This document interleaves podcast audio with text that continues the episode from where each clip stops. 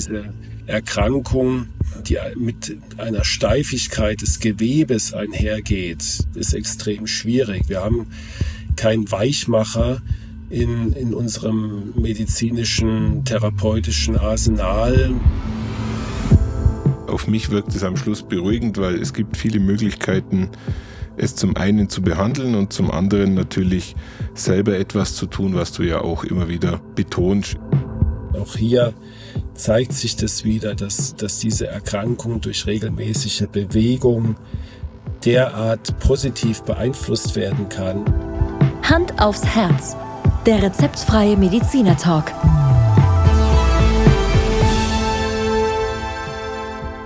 Hallo und herzlich willkommen bei Hand aufs Herz. Geschichten rund ums Herz mit professioneller Begleitung von Dr. Markus Knapp. Mein Name ist Thomas Krug und ich freue mich auf die heutige Folge. Ja, hallo Thomas, ich mich auch. Schönen guten Tag. Markus, kannst du dich noch erinnern, was du am 30. November 2021 hören konntest, wenn du den Podcast gehört hättest? Nein, kann ich natürlich nicht. Äh, bei weit, weit über 100 Folgen kann ich mich ehrlich gesagt äh, schon gar nicht mehr an jede einzelne Folge erinnern und schon gar nicht, wann wir sie aufgenommen haben. Ja, ist natürlich auch eine unlautere Frage, die ich jetzt gerade gestellt habe, aber um das gleich aufzuklären, in der Folge 28, 29 und 30 haben wir uns sehr ausgiebig über die Herzinsuffizienz unterhalten.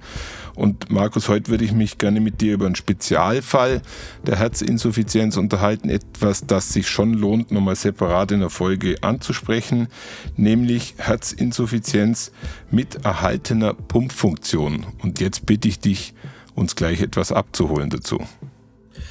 Ja, ähm, das hört sich ja immer so ein bisschen paradox an. Äh, also wir haben eine Herzschwäche, äh, nichts anderes bedeutet der Herzinsuffizienz und haben aber eine erhaltene, also sprich gute Pumpfunktion. Wie passt das zusammen? Ja, ähm, das wäre so, wenn ich sagen würde, ähm, wir haben hier äh, eine, eingeschränkte Lungenfunktion äh, ohne dass wir, ich sage jetzt mal, eine Raucherlunge haben oder sowas. Ja, also das eine denkt man immer bedingt das andere. Bei der Herzschwäche ist es nicht der Fall, weil die Herzschwäche ähm, eigentlich ein, ein, Symptom ist, wie wir sagen. Es ist jetzt nicht die Erkrankung als solche, sondern die Herzschwäche ist das Symptom oder die Auswirkung, die eine Erkrankung hat.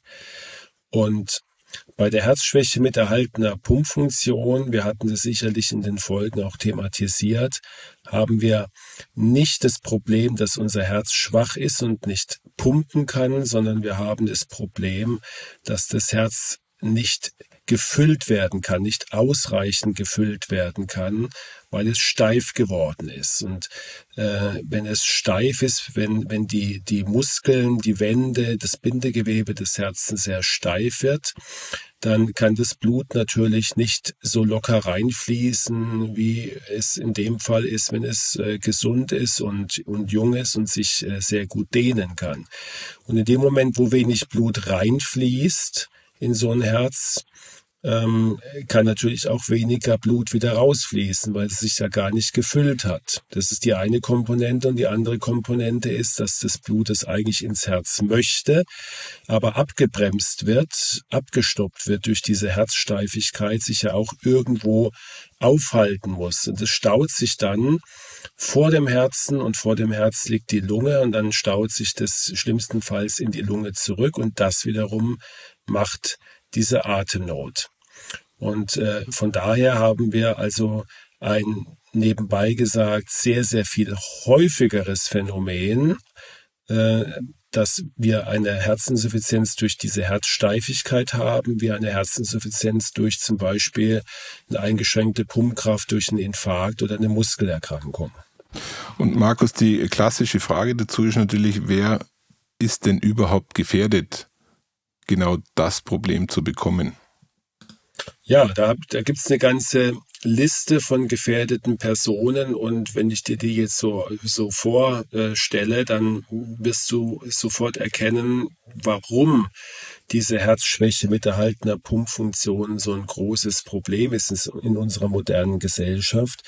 Das sind nämlich in erster Linie übergewichtige und körperlich inaktive Patienten und du weißt, dass das mehr oder weniger unser Hauptproblem ist in unserer modernen Gesellschaft, dass wir uns halt viel zu wenig bewegen im Alltag und durch falsche Ernährung oder zu wenig Bewegung natürlich auch permanent an Gewicht zunehmen, dass wir Übergewicht bekommen. Und beide Faktoren sind sozusagen prädestiniert, um in späteren Jahren, nicht sofort. Das sind alles Faktoren, die sich natürlich nicht innerhalb von ein paar Monaten oder auch ein paar Jahren auswirken, aber über Jahrzehnte äh, führen sie dazu, dass wir diese Herzschwäche entwickeln.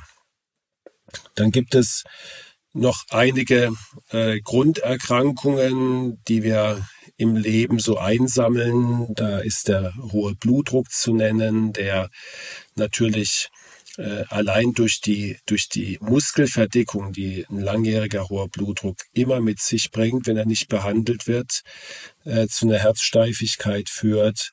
Dann die Diabetiker, die sehr gefährdet sind äh, für eine Herzschwäche mit erhaltener Pumpfunktion. Dann Lungenpatienten, langjährige Lungenpatienten, Stichwort COPD, Nierenpatienten, die langjährig äh, mit äh, eingeschränkter Nierenfunktion oder sogar Dialysepflicht leben müssen.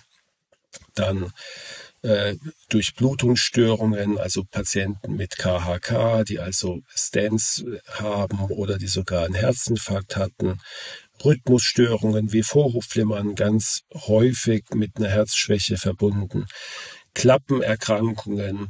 Also ich könnte jetzt noch, noch eine Minute erzählen, nämlich möchte ich es auch nicht äh, überfordern, Thomas, mit dieser Auflistung, aber du siehst, glaube ich, dass die, die Anzahl an Faktoren enorm hoch ist. Und deswegen gibt es dieses Phänomen so häufig. Und du siehst genauso auch, aha, es, es ist ja nicht eine eigene Erkrankung, die irgendwie entsteht, durch irgendeinen äh, Prozess, der da abläuft, ähm, sondern es ist, das Herz reagiert und zwar in falscher Weise auf Belastungen im Alltag.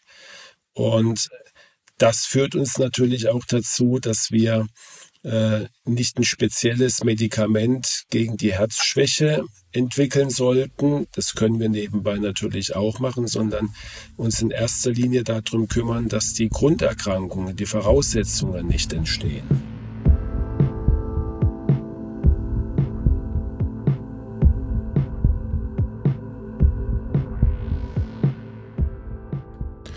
Markus, alles, was du hier aufzählst, ist, wie du gerade sagst, ja Alltag bei dir in der Praxis. Ist es dann schwer in der Diagnostik genau dieses ja, versteifte Herz festzustellen? Nein, es ist nicht schwer, wenn man dran denkt. Ähm, es ist eher so eine, ja, eine Nomenklatursache. Es gibt jetzt äh, Versuche, diese Diagnose anhand von Parametern, von, von wirklich definierten Parametern äh, festzulegen. Also es sind dann echokardiografische Parameter im Ultraschall, dass also der Vorhof ausgemessen wird, dass man auch die Füllungsfunktion des Herzens kann man im Ultraschall messen durch äh, spezifische Methoden. Man kann Bluttests machen, das sogenannte BNP, was damit einspielt. Also man versucht jetzt ähm, diese Diagnose so zu untermauern mit, mit Parametern, dass sie ein bisschen einheitlich wird, dass man dann auch Schweregrade bestimmen kann. Und ähm, das ist auf dem Weg. Ich denke, das wird sich auch durchsetzen. Aber ähm, die Diagnose zu stellen, ist eigentlich für einen Kardiologen jetzt kein Hexenwerk. Ich sehe gerade, dass es eine nette Redewendung gibt zum Thema äh, steifes Herz. Äh, wenn jemand ein Herz aus Stein hat, dann ist er ja äh, menschlich äh, unbekümmert und äh, macht sich nicht so viel Sorgen über andere. Entspricht es der Gefühlslage, wenn jemand ein steifes Herz hat? Das ist jetzt ein bisschen eine unorthodoxe Frage, Markus. Ja, also ich glaube, dass äh, die Redewendung hat jetzt mit der Erkrankung, glaube ich, nichts zu tun, sondern du sprichst auf die Empathie an, wenn jemand so ein bisschen ja äh, versteinert ist, gell, dass er einfach nicht so äh, nicht so mitschwingt und vielleicht auch nicht sich so ähm, empathisch geben kann, ja, wie jemand, der ein, ein sogenanntes offenes Herz hat. Das wäre ja also das das Gegenteil. Ja. Also ich glaube, das wäre zu weit gedacht und da würden wir auch äh, den, den aller, allermeisten äh, Menschen mit diastolischer Herzschwäche oder, oder Herzschwäche mit erhaltener Pumpfunktion Unrecht tun, wenn wir sagen sie haben jetzt ein Herz aus Stein. Also das eine hat mit dem anderen definitiv nichts zu tun. Ja, ich wollte gerade ein bisschen aufs Glatteis führen, aber du hast das natürlich geschickt äh, umgangen. Lass uns vielleicht nur zum Abschluss der Folge ein bisschen darüber sprechen, wie den Patienten, Patientinnen dann geholfen wird. Ja, also das Wesentliche, was ich ja schon angedeutet habe, ist, dass wir diese, diese Voraussetzungen, die müssen einfach vermieden werden, auf Teufel komm raus. Das heißt, wir müssen erreichen, dass diese Risikopatienten, von denen wir wissen, dass die Wahrscheinlichkeit sehr, sehr hoch ist, dass sie in 20 Jahren eine Herzschwäche entwickeln, dass wir da von vornherein präventiv arbeiten, das heißt den Blutdruck einstellen, die Patienten in Bewegung bringen, sie dazu bringen, Gewicht abzunehmen, ja ähm, die Risikofaktoren, die übrigen, also Zucker, Cholesterin behandeln, ja, also alles, was wir auch in unserem Podcast äh, ja ein Jahr aus predigen, äh, sollten wir hier wirklich intensivst beachten, damit wir die, die Folgeerkrankung, die dann bei den allermeisten kommt, einfach verhindern können. Das ist mal Punkt eins und Punkt zwei. Ähm, es gibt äh, kleine Erfolge. Ähm, du kannst dir vorstellen, dass diese Erkrankung mit einer, die, mit einer Steifigkeit des Gewebes einhergeht. Ähm, da ein Medikament zu finden, was das rückläufig macht, ist extrem schwierig. Wir haben keinen Weichmacher, in, in unserem medizinischen, therapeutischen Arsenal. Wir können uns auch unsere, äh, unsere Sehnen, unsere Bänder, die ja im Alter immer steifer werden, können wir auch nicht weich machen und behandeln. Also so ein Medikament gibt es nicht, aber es gibt kleinere Erfolge, zum Beispiel die sogenannten SKLT2-Hämmer. Das sind Medikamente, die eigentlich äh, beim Diabetes äh, verordnet werden, die in Studien dann als Nebenprodukt gezeigt haben, dass sie bei der Herzschwäche auch einen positiven Effekt haben, und zwar sowohl was die Symptome anbelangt, als auch was die Lebenserwartung anbelangt. Und wir wissen nunmehr auch, dass sie auch bei der diastolischen Herzinsuffizienz, also bei der Herzinsuffizienz mit erhaltener Pumpfunktion. Ich tue immer bewusst dieses Synonym gebrauchen, weil der eine redet davon und der andere davon. Es ist aber das Gleiche damit gemeint. Und die können da äh, tatsächlich auch ähm, sehr, sehr positiv wirken, sowohl was Lebenserwartung als auch Lebensqualität beeinflusst. Dann natürlich die übrigen Herzinsuffizienzmedikamente, die wir schon kennen, Blutdruck senkende Medikamente oder entlastende Medikamente, wassertreibende Medikamente. Und da hat sich gezeigt, dass man diese Medikamente sehr früh und auch sehr hochdosiert einsetzen sollte, damit sie ihre positive Wirkung so schnell wie möglich äh, aus, äh, ja, ausüben können auf das Herz. Und dann natürlich, auch das hatten wir schon mehrfach ähm, thematisiert, Thomas, der Sport. Ja, also das, was, was wir auch schon so oft erwähnt haben in unserem Podcast und auch hier zeigt sich das wieder, dass, dass diese Erkrankung durch regelmäßige Bewegung derart positiv beeinflusst werden kann, dass, dass wir, glaube ich, noch, solange wir den Podcast machen, immer wieder darauf zurückkommen und immer wieder ähm, ermutigen, egal in welchem Alter und egal wie fit man ist, mit dem Sport zu beginnen, weil er für so, so viele Erkrankungen in dem Herz-Kreislauf-Bereich so wohltuend ist.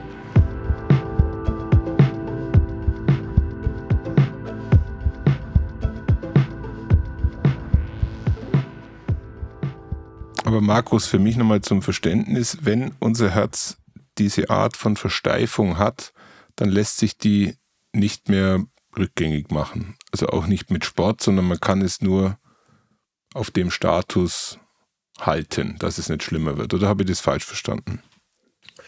Ähm, nicht ganz. Also ich würde mal sagen, wenn du zum Beispiel jetzt mit, mit 50 eine Herzsteifigkeit entwickelst aufgrund von jahrelang schlecht eingestellten Blutdruckwerten und du kannst es durch Medikamente und durch Sport und Gewichtsreduktion äh, deinen Blutdruck normalisieren, dann würde ja theoretisch auch die verantwortliche, die verantwortliche Ursache der Herzsteifigkeit, nämlich die Hypertrophie, also die verdickte Herzmuskulatur, die würde sich ja wieder normalisieren. Und damit könntest du dann in diesem speziellen Fall tatsächlich ähm, diese Erkrankung wieder rückgängig machen. Wenn du das Pech hast und bist jetzt chronisch lungenkrank oder bist chronisch äh, nierenkrank oder bist ein Diabetiker, der zwar gut eingestellt ist, aber trotzdem halt nicht wie ein äh, in Anführungsstrichen normaler Mensch einen Zuckerstoffwechsel hat, dann wird es natürlich sehr viel schwieriger. Und äh, natürlich ist es auch, deswegen habe ich extra gesagt, 50-Jähriger, es ist auch eine Frage des Alters. Also das Alter ist ja leider wie du weißt, bei sehr, sehr vielen Erkrankungen im Herz-Kreislauf-Bereich ein Risikofaktor. Und ähm, gewisse Prozesse werden allein durch, durch das Älterwerden äh, eingeleitet. Und die können wir natürlich nicht komplett verhindern und rückgängig machen.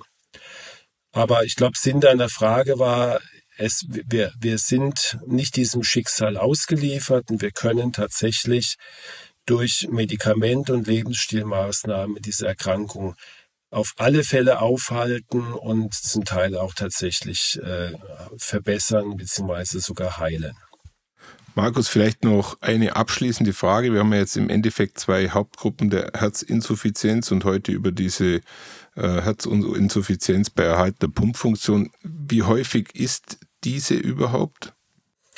Ja, ähm, da hast mich jetzt erwischt, weil ich keine aktuelle Statistik habe, die das jetzt äh, in Deutschland oder weltweit, ähm, ich kann dir jetzt da äh, ad hoc keine Zahl nennen. Ich kann dir aber sagen, dass in meiner Praxis, ähm, wenn ich jetzt zehn Menschen, zehn Menschen habe, die also Symptome einer Herzinsuffizienz haben, also eingeschränkte Belastbarkeit und Atemnot bei Belastung, zum Teil auch schon bei leichter Belastung, dann sind sicherlich acht von den zehn haben eine erhaltene Pumpfunktion und zwei haben eine eingeschränkte Pumpfunktion. Und ich denke, ähm, so wird es auch äh, in den Statistiken rüberkommen. Und wie viel es jetzt im, im Detail sind, das kann ich dir gerne beim nächsten Mal nachliefern.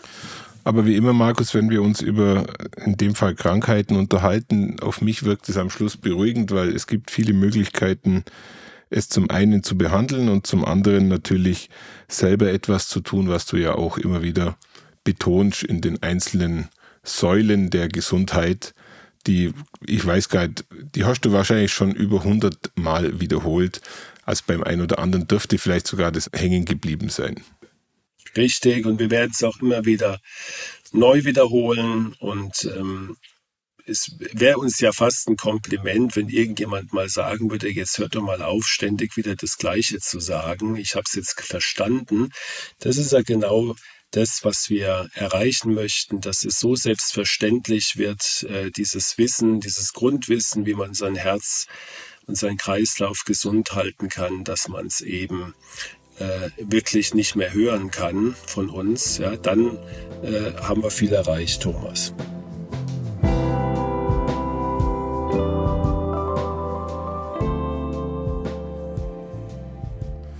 Markus, zum Abschluss würde ich dir doch nochmal eine Redewendung geben, ähm, die aber wirklich nett gemeint ist und die trifft einfach auf dich zu. Du hast dein Herz am rechten Fleck. Ja, ähm, das ist die Frage, was ist der rechte Fleck? Ähm, die, äh, die anatomische Lage oder äh, das Herz als ja, äh, Zentrum unseres, unseres Organismus. Ja? Das ist, ähm, ist ja, sagen wir, eine fast philosophische Aussage oder Frage, die du da aufwirfst. Ja? Ähm, jedenfalls kann man sagen, jeder, auch herzkranke Menschen haben ihr Herz am rechten Fleck in den allermeisten Fällen und äh, die äh, Herzen, die, ob sie krank sind oder gesund sind, äh, sind alle in der Lage, ähm, ja, sich offen zu zeigen und empathisch zu zeigen und äh, die das Miteinander, das Leben miteinander ähm, einfach immer wieder schön zu machen. Und äh, ich, ich glaube, das äh, ist das, was du damit wohl andeuten wolltest, Thomas, oder?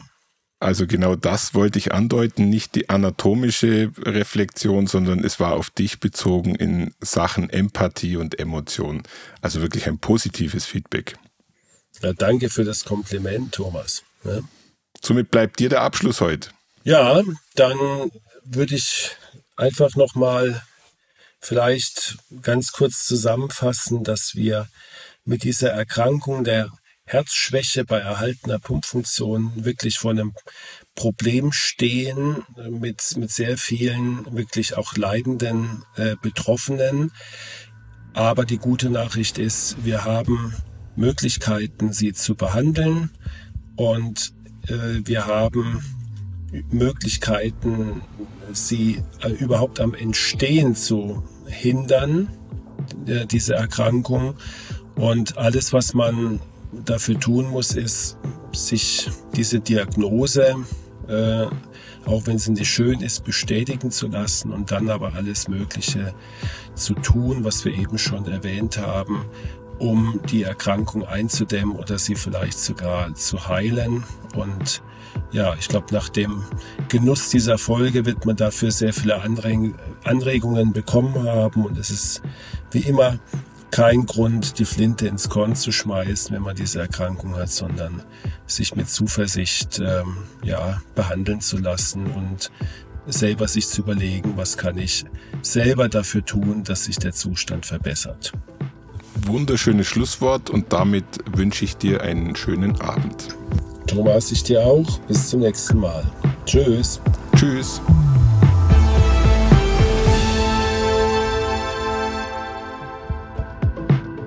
Schauen Sie mal bei uns vorbei unter www.handaufsherz-podcast.de und bleiben Sie immer über uns auf dem Laufenden auf unserem Instagram-Account.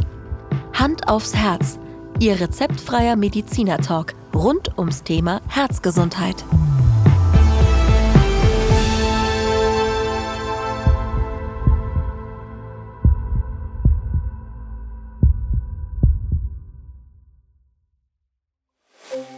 Produktion der Sounds GBR. Krug und Hacking. Bearbeitung und Musik Tim Hacking.